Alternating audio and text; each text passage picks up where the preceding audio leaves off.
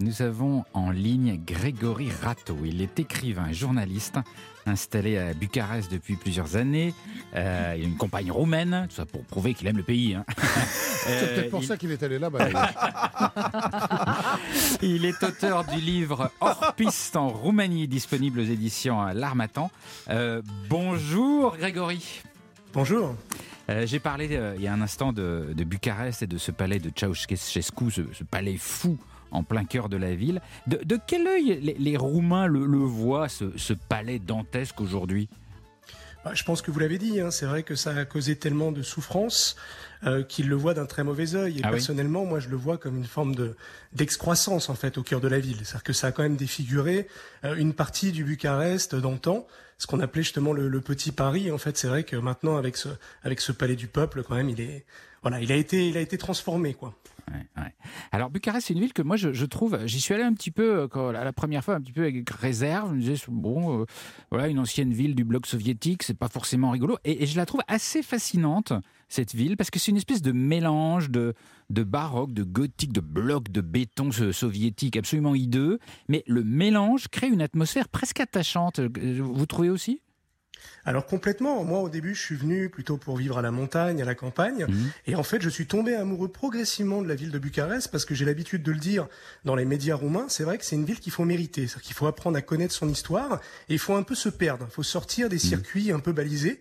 Et, euh, et c'est vrai qu'il existe des, quartiers où il y a des maisons en plein cœur de la ville, où il y a des terrasses cachées derrière des manoirs. Enfin, c'est assez extraordinaire. Il y a ce mélange de styles dont vous parlez.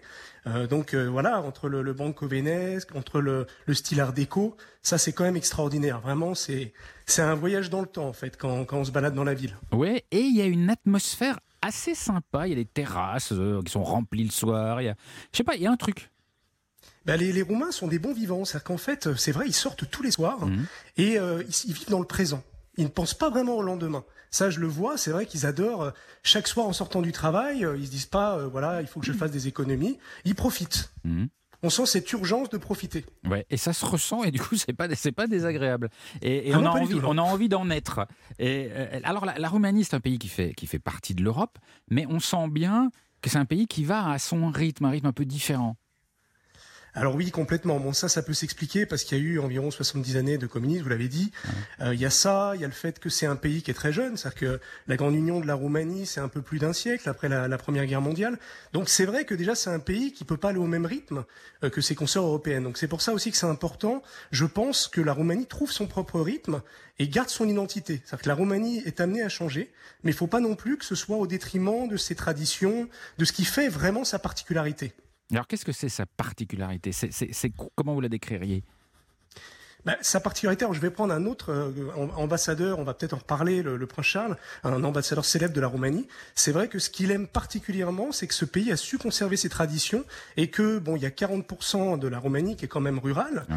Euh, dans les campagnes, en fait, il y a une vitalité. Et il y a une vie qu'on n'a pas forcément dans les campagnes de chez nous, où il y a longtemps euh, par le passé, et dans les campagnes, justement, du, du prince Charles. Donc, euh, c'est, je pense que ce qu'il apprécie, je l'apprécie également, et c'est ce qui fait la richesse de ce pays. Mais attends, vous voulez dire que le prince Charles va souvent en Roumanie? Ben, il y va euh, assez régulièrement. Il a, une- il, a une pro- il a plusieurs propriétés et surtout, il a monté une association pour préserver le patrimoine, notamment des Ouais. les villages saxons comme euh, comme Viscry. Et euh, oui, il est très très impliqué et je comprends en fait son attachement parce que son attachement est lié justement à ce qu'il a perdu peut-être chez lui. C'est-à-dire que c'est quand même un nostalgique et je pense qu'on est on se ressemble là-dessus. C'est-à-dire que je suis assez nostalgique aussi, peut-être d'une France que j'ai pas connue d'ailleurs. hein. C'est la France des années 60 en fait. Peut-être même avant, mais en tout ouais. cas, c'est surtout la France que j'ai lue dans les livres. C'est vrai que moi, c'est vrai que ma passion, quand même, pour la Roumanie a démarré de manière littéraire. Donc euh, voilà, donc c'est, je lisais la Roumanie euh, de, de Panaitis Rati, donc c'était tout autre chose déjà. Déjà, la Roumanie a, a vraiment muté, c'est complètement transformé en une dizaine d'années. Euh, les changements qui se sont opérés, voilà, sont déjà importants. Mais quand vous dites il y a la, la- la- la Roumanie que j'aime bien, la Roumanie des, des campagnes, elle ressemble à quoi? Bah voilà, on va donc les moi j'ai une maison à la campagne et donc à la campagne il y a euh, y a beaucoup de solidarité, les gens euh, on voit des vieilles dames sur des bancs qui discutent le soir, les hommes s'improvisent des échoppes pour boire des bières entre eux, Euh, il y a ils, tous ils cultivent, tous ils ont leurs animaux, ils travaillent un peu à l'ancienne, on peut voir également des charrettes traverser le décor même s'il y a de plus en plus de voitures, ça picole pas mal, enfin bon voilà, on n'est pas trop dépaysé en tant que français et, euh, et c'est vrai que voilà, moi quand je suis à la campagne tout le temps, on vient me visiter pour m'apporter des légumes légumes, moi je donne des légumes en échange. Enfin, il y a une vitalité, une solidarité incroyable que j'explique peut-être du fait justement que, ayant été coupés du reste du monde, ils ont appris le système D et l'entraide. Olivier? Est-ce que la, la- la Roumanie fait partie de ces pays qui, d'un point de vue touristique, deviennent attractifs Parce qu'il y a beaucoup de pays justement de, l'ancienne Europe de l'Est qui aujourd'hui euh, attirent de plus en plus de monde. Est-ce que on voit déferler les touristes en, en Roumanie aujourd'hui? Alors, sans condescendance aucune, je pense qu'on voit arriver de plus en plus de touristes, mais le touriste intelligent. Celui qui recherche, voilà, qui cherche pas forcément le spectaculaire, mais qui cherche à se laisser un peu égarer, euh, qui cherche à être étonné. Et, euh, et qui n'a pas des a priori, parce que le problème, c'est qu'aujourd'hui, avec le tourisme de masse, le monde s'uniformise. C'est-à-dire qu'on parlait de Bucarest tout à l'heure. Euh, moi, par exemple, j'ai un ami qui a vécu très longtemps à Barcelone. Barcelone a complètement changé. Et il dit qu'aujourd'hui, à Bucarest, on retrouve un peu cette joie de vivre qu'on avait dans le Barcelone d'il y a 15 ans. 16h, 18h, Et si on partait? Philippe Googler sur Europe 1. Et nous sommes partis en, en Roumanie. Vous savez que tous les jours, entre 16h et 18h, nous faisons un voyage, juste pour le plaisir de, rêver. Nous sommes en Roumanie, la Roumanie qui est principalement euh, chrétienne euh, orthodoxe de, religion. Il y a beaucoup de sentiments religieux dans ce pays. Et il faut dire d'ailleurs qu'après des années de, frustration euh, pendant l'époque communiste où la religion était interdite, aujourd'hui, ben, les églises sont pleines. Et j'ai assisté à une scène qui m'a beaucoup étonné à la campagne. C'était euh, juste après une messe dans une, petite église, une messe assez longue. Et à la fin, au lieu euh, que tout le monde rentre euh, chez soi tranquillement, les fidèles sont allés s'installer dans le cimetière qui était juste à côté de l'église avec des paniers pique-nique. Et la surprise, quand même, ils déballent et ils commencent à faire casse-croûte sur les tombes. Et Donc je suis, un, je suis un peu surpris parce que c'est pas une pratique courante chez nous, pas, pas un lieu Pas de pique-nique vraiment régulier. On devrait. Et donc, je, je me renseigne un peu auprès du prêtre qui m'explique que tout ça, ma foi, est très normal et qu'on mange sur les tombes pour honorer les morts. Et euh, c'est assez surprenant. Et ça se confirme parce qu'il y a une petite dame toute souriante qui vient vers moi, qui me tend un, un morceau de brioche et qui me dit euh, Voilà, euh, en l'honneur de mon père. Et donc, euh, moi, je comprends que son père est enterré ici et qu'elle vient l'honorer en mangeant un bout de brioche et en papotant avec ses amis, tout sourire, dans la joie. hein, c'est pas triste euh, du tout. Alors, moi, je suis un peu gêné parce que chez nous, la mort, en général, ça s'aborde avec un peu de retenue. Et, euh, et la petite dame, pas du tout. Elle est très cool. Elle me dit Bah, vous savez, mon père, il est mort de vieillesse à 91 ans. Il a eu une belle vie, donc on est content et c'est une bonne raison de fêter tout ça. Et voilà. Et, et- et tout ça avec tout le monde qui rigole autour. Et c'est très, très étonnant. Et on picole aussi? Eh ben, un petit peu, oui, oui, oui. Ah ouais, tout va bien. non, non, Ah, la c'est tienne un- est tienne, tiens, on arrose. c'est- C'est un bon moment. Tant qu'ils qu'ils ouvrent ouvrent pas les tombes. non, non, pas jusque-là. Euh, et, et alors, ce pique-nique, j'avais même pas tout compris, c'était qu'une mise en bouche. Ah. Parce que le prêtre organisait en plus un vrai repas Un complet. barbecue Euh, non, un vrai repas complet dans une salle à côté de l'église, toujours en l'honneur des morts, mais très joyeux. Et le prêtre me dira ceci ici, on vient et on mange joyeusement, comme si le mort était à côté de nous au bon temps. Et si on partait sur Europe 1 Deux heures d'évasion avec Philippe Googler. Nous sommes en ligne avec Grégory Rato, qui est écrivain et journaliste, installé à Bucarest. Il est en ligne depuis Bucarest. Il est auteur du livre Hors piste en Roumanie. Euh, il y a- moi, j'ai été très étonné de cette petite scène que j'ai vue près de l'église. J'ai l'impression qu'il y a une relation à la mort un peu différente. Alors, oui. Oui. Alors la, la relation est un peu différente. Bon, c'est vrai que euh, moi, j'ai pas assisté à ça. Par contre, j'ai assisté à d'autres choses. C'est-à-dire que déjà, par rapport à la France, on veille le mort pendant trois jours et trois nuits. Donc déjà, on est confronté en fait à la mort parce qu'on le voit. On voit le cadavre. Chez nous, c'est vrai qu'on a tendance à quand même euh, cacher le mort. Ouais. Donc euh, là, on, on s'hab- on s'habitue en fait. C'est-à-dire qu'ils vivent avec la mort plus facilement. Déjà, il y a un côté un peu fataliste. Ils disent si Dieu le veut, dès qu'il y a une tragédie. Enfin, à ce niveau-là, je trouve que les Roumains, disons que la spiritualité les sauve de pas mal de difficultés. Et en général, quand, euh, quand la mort arrive, euh, c'est voilà, c'est une fatalité. Bon, on va tous y passer. Et c'est vrai que lors des lors des cérémonies, on boit, on mange. Enfin, c'est un tout petit peu plus festif. Je dirais pas non plus. Ça dépend de chaque euh, de chaque de chaque personne. hein. Mhm. Et déjà parce qu'il y a des différences générationnelles. C'est-à-dire que c'est vrai que les jeunes vivent peut-être la mort différemment que les les plus anciens. Mhm. Voilà. Est-ce qu'il y a, il y a- on peut définir un peu, alors c'est toujours difficile de faire des généralités, mais on peut définir un peu le caractère des, des Roumains, parce que c'est c'est des Latins hein, quand même. Oui, c'est ça. Alors c'est euh, c'est ce qu'on disait bon tout à l'heure dans l'introduction. C'est une île de, latini- de latinité dans un océan slave. C'est-à-dire que c'est entouré de pays slaves, mais euh, il y a des racines latines dans la langue. C'est vrai que ça, on peut expliquer aussi cette amitié euh, franco-roumaine qui, qui existe depuis très longtemps. C'est-à-dire qu'il y a des racines déjà qui sont proches, des racines latines. Euh, c'est pas, ça arrive très souvent que que les gens parlent français, même dans les villages. hein. Euh, notamment, je pense à, au Maramourèche. hein. Il y a pas mal de gens que j'ai croisés qui parlaient un peu le français. Et pourquoi ils Donc parlent français voilà. Et c'est vrai qu'il y a ce côté latin, un peu sanguin, on s'énerve, mais ça va pas plus loin. Un peu grande gueule aussi, et très bon vivant, quoi, en fait. hein. C'est très très convivial, donc on se retrouve facilement, en fait. hein. Ouais. Pourquoi ils parlent français? Bah, il parle français parce que déjà par le passé, il y a eu bon, il y a beaucoup d'étudiants qui partaient étudier en France. Euh, il y a eu pas mal d'artistes célèbres qu'on connaît comme Brancouche qui sont allés étudier euh, en France, euh, qui, qui disent Choran, Euh, voilà. Donc euh, donc il y a déjà ça. Il y a également le fait que euh, on a fait appel à beaucoup d'architectes euh, français. Donc justement, on parlait du style tout à l'heure. Donc euh, il y, y a ce côté petit Paris, c'est-à-dire qu'avant c'était à la mode française, les vêtements, euh, les femmes s'habillaient comme euh, comme c'était à Paris. Voilà, enfin, il y a toujours eu ce lien entre la France et euh, cette fascination en fait pour la France.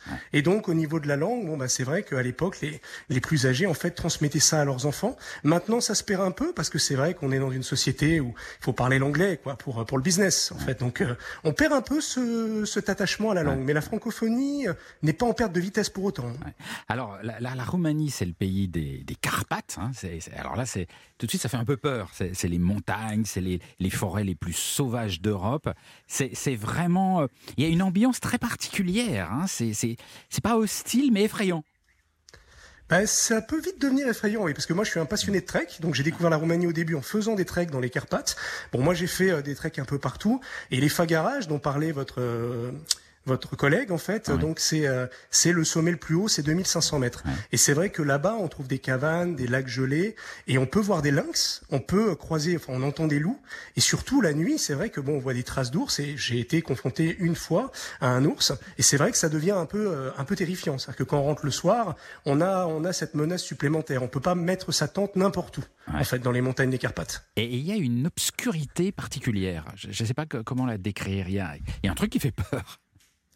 Ah oui, après ça dépend les, les périodes, hein, mais c'est vrai que c'est vrai que globalement en montagne, de toutes les manières, le temps change tellement rapidement que on a des microclimats et donc c'est vrai que en général, oui, c'est il y y a quand même une inquiétante étrangeté. Yeah. Donc euh, je peux comprendre que ça, en fait, ce qui inquiète en Roumanie, c'est que déjà on a les dernières forêts vierges d'Europe, donc euh, il y a ce côté, enfin il y a il y a une faune euh, complètement une sauvage, donc c'est très sauvage.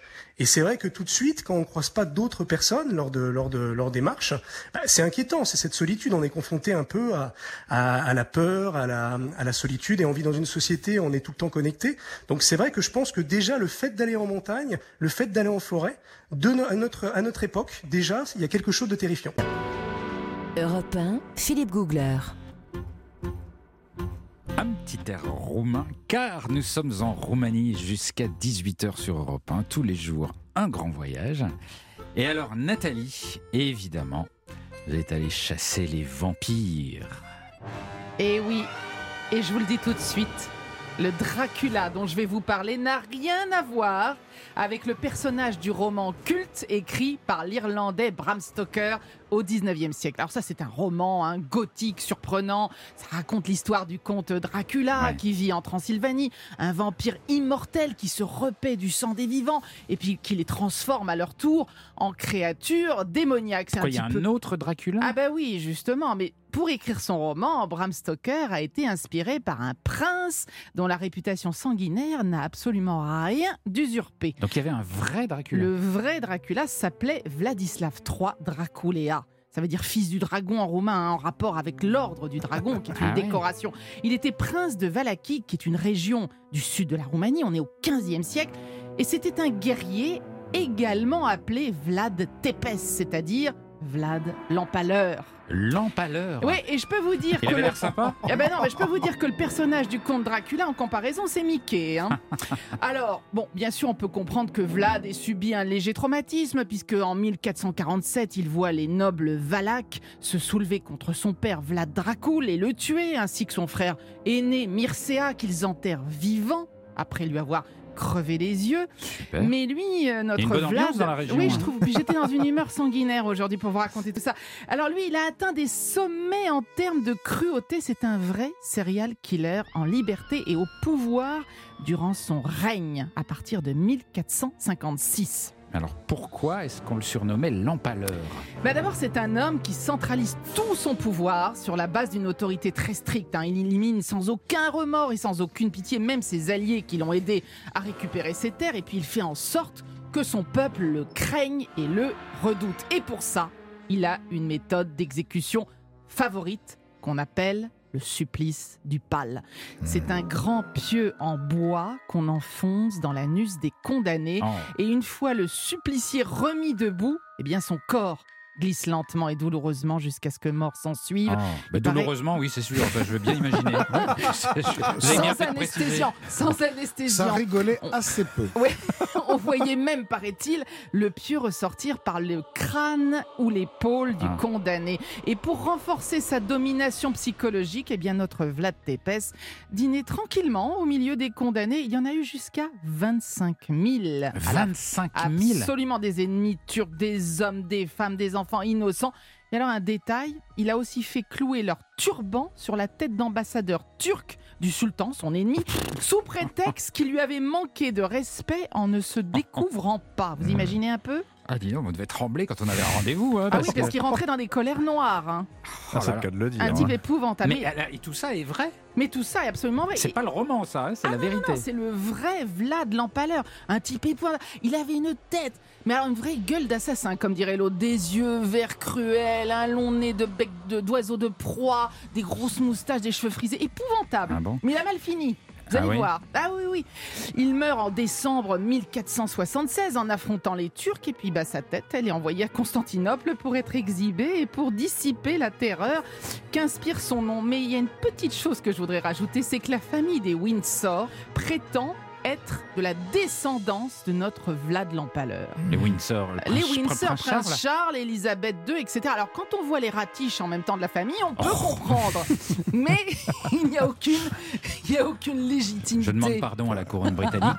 Pas moi. Bon, ils pas, ont- je ils vois ont pas pas la gloire qu'il y a à se revendiquer d'un tel héritage. Eh ben, Ouais, il le ça va. revendique pourtant. Est-ce que c'est pour cela que le prince Charles aime autant la Roumanie? Question. Ah, Ah oui. Bah, c'est c'est dingue ça. Bah oui. Effectivement, donc oui, donc. euh, Alors, on a Bah, attendez, Grégory Rateau, je Oui. rappelle, parce que vous apparaissez de, de- des tréfonds de la, Des Carpates. Carpates. je reprécise qui vous êtes. Vous êtes écrivain journaliste et vous êtes en ligne depuis Bucarest. Donc vous vouliez dire? Euh, oui, bon, en fait, cette, euh, cette histoire, donc oui, euh, ce, que, ce, que, ce que votre collègue a dit, c'est tout à fait vrai. C'est-à-dire qu'en fait, on est euh, euh, Bram Stoker s'est inspiré en fait de la de la vie de Vlad Tepes. Bon, il y a juste une petite chose, c'est qu'en fait, dans la dans la seconde partie, quand on voit, dans, on a vu des gravures en fait justement de lui en train de de se repisser de chair humaine, entouré, en train de manger, entouré justement de cette forêt de pales. Bon, ça, par contre, c'est, euh, il paraîtrait que ce sont les nobles saxons euh, qui justement qui le persécutaient qui ont colporté ces informations donc pour euh, justement créer une, légende encore plus sanguinaire. Par contre, ce qui est vrai, c'est que c'était un très fin stratège.